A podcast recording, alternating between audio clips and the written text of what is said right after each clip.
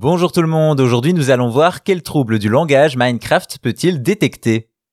On l'a déjà vu, les jeux vidéo nous permettent de nous amuser, mais aussi d'apprendre et parfois même ils sont bons pour notre santé.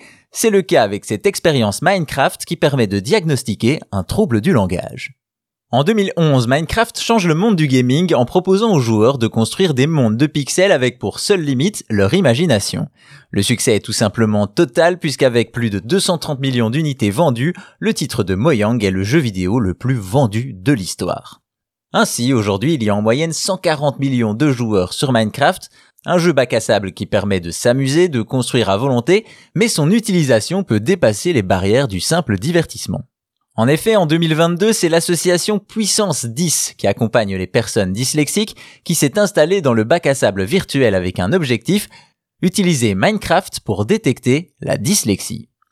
Cela prend la forme d'une expérience intitulée Mindcraft qui consiste en une map pour le jeu spécialement conçue avec l'aide d'une neuropsychologue et de personnes dyslexiques ainsi, cette carte invite le joueur sur un grand terrain de jeu divisé en quatre zones labyrinthiques dans lequel le participant doit retrouver son chemin en passant par des tests de type épreuve de tir, parcours ou énigme. À l'issue de l'expérience, le joueur obtient un bilan personnalisé permettant de déceler ou non des signes de dyslexie. La carte spéciale ne s'arrête pas là et propose également des activités de rééducation pour mieux gérer les difficultés du quotidien, bref, une façon inédite de sensibiliser les joueurs et Minecraft représente beaucoup d'entre eux, et d'ailleurs à ce propos, son créateur, Marcus Persson, est lui-même dyslexique.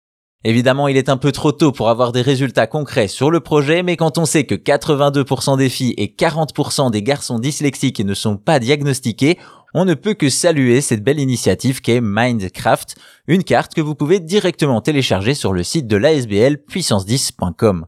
Décidément non content d'être le jeu vidéo le plus vendu de l'histoire, Minecraft est également un jeu plein de vertus, dont celle de diagnostiquer des troubles du langage, un jeu qui n'a certainement pas fini de nous étonner.